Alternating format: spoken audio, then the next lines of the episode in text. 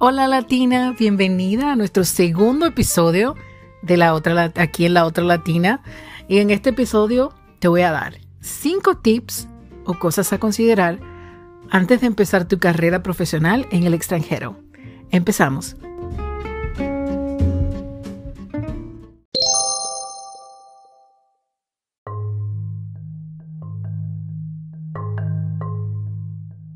Gracias, gracias por unirte con nosotros nuevamente.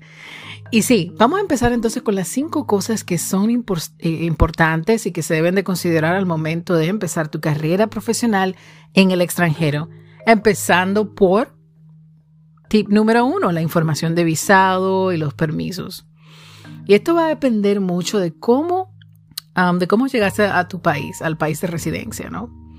Ya sea que haya sido a través de un sponsorship, en el cual obviamente eh, después de un periodo de tiempo puedes recibir la residencia y esto te va a permitir pues trabajar.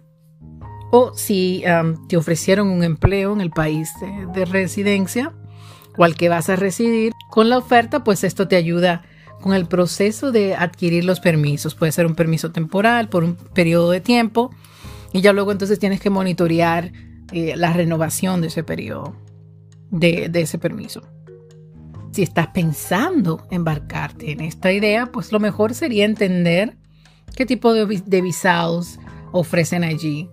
Eh, si es un holiday visa, eh, si los permisos temporales para trabajo son tan fáciles dependiendo del país de, origen.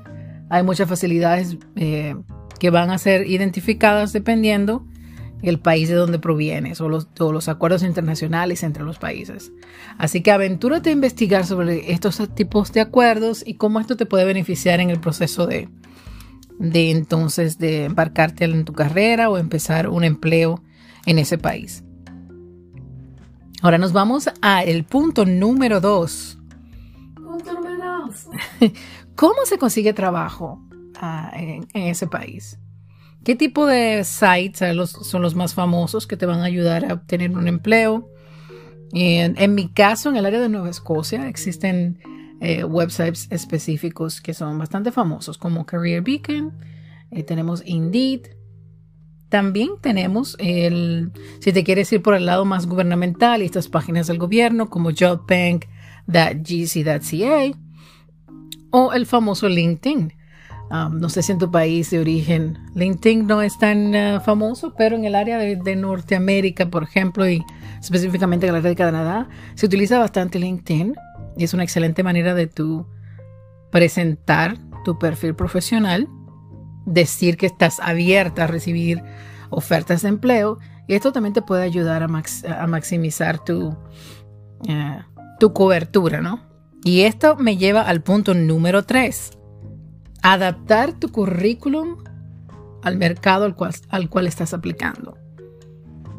Y con esto me refiero a que cuál es el estilo de, de resumen eh, que se utiliza en ese país. Tenemos entonces que asegurarnos si debemos de incluir una carta de presentación, como se utiliza en Norteamérica, a diferencia de Latinoamérica. ¿Qué tanta información personal debemos de incluir? Sabemos que en muchos países de Latinoamérica, pues tú incluyes, yo creo que hasta el tipo de sangre, ¿no? si es necesario. Y eh, una imagen y todo lo demás, pero en Norteamérica son más avanzados. Específicamente estoy hablando de Canadá, en donde no, requieres de enviar tu, foto atachada a tu currículum, tanta información personal de, de cuál es tu, tu estado civil y ese tipo de cosas, pues no son importantes, no son necesarias a incluir. Y no se debería ni preguntar, ni aquí ni en Pekín deberíamos de preguntar tu estado civil. Cosas que no tienen nada que ver con, tu preparación profesional, ¿verdad? Pero bueno, algún día llegaremos, ¿no? Um, entonces tenemos que adaptar ese currículum al estilo. Si necesitan esa introducción, pues trabajar en enfocar cada currículum a la posición de la cual se está aplicando.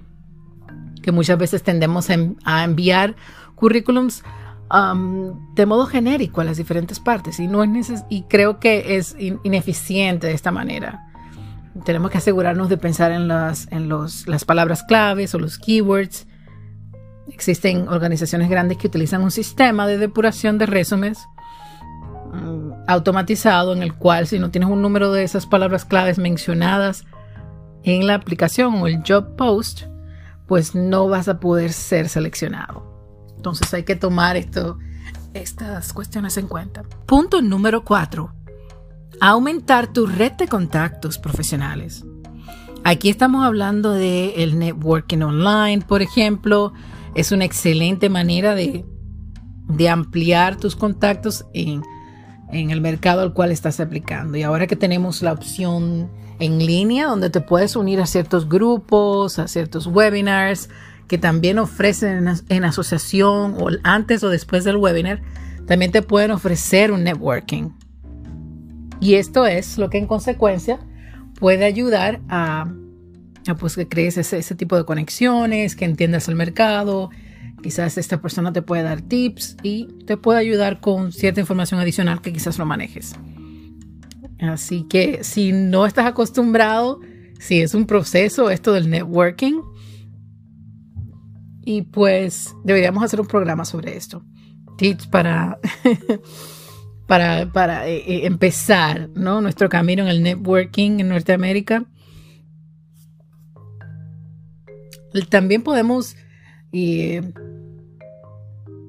hacer trabajos voluntarios, unirnos a organizaciones que tengan donde puedas ofrecer tu tiempo y esto nos puede ayudar tanto a entender lo que está pasando en ese mercado, si ya resides en el país, este, y recibir orientación adicional sobre lo que acontece y cómo puedes, cómo puedes ayudar a otros.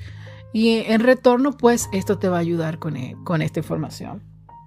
Te puedes asociar a lo que son esas organizaciones que ayudan a inmigrantes a adaptarse al proceso, ¿no? Uno de estos es el que yo utilicé, es iSense, que es uh, Immigrants Associations of Nova Scotia. Um, y este, pues, siempre, existe uno en cada región. Cada región o provincia tiene uno en específico, ¿no? Y pues, esto te puede ayudar tanto a entender el mercado, adaptarte a las tendencias, entender el proceso de cuando llegues a ese país, antes, durante y, hasta después, ¿no? De que llegues y necesites ayuda adicional como, como rentar un apartamento, información legal, qué puedes hacer o no puedes hacer en, ese país, las leyes, etcétera, ¿no? También te pueden proveer clases de, de idiomas, del idioma de esa, de esa provincia o región a donde te dirijas.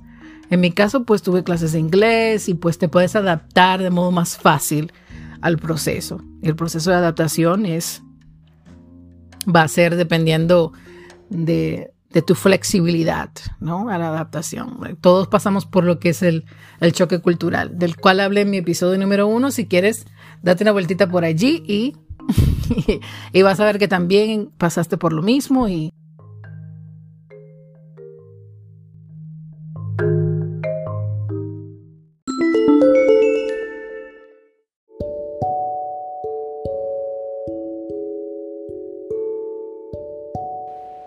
Y nuestro punto número 5, y yo creo que el más importante, es lánzate.